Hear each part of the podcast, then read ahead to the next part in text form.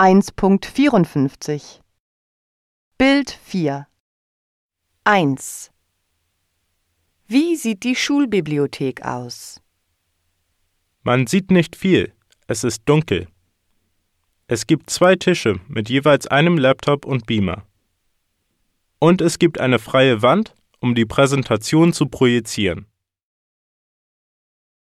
2 Was machen die Schüler um 11 Uhr? Sie bereiten alles für die Präsentation vor und kontrollieren, dass alle Geräte funktionieren. 3 Was passiert um 11.15 Uhr? Alle Schüler der Abi-Klasse kommen zur Präsentation. Gemeinsam sollen sie entscheiden, wohin die Reise gehen wird. 4 Was kann man an der Wand sehen? Man sieht Bilder von Mallorca und Irland an der Wand.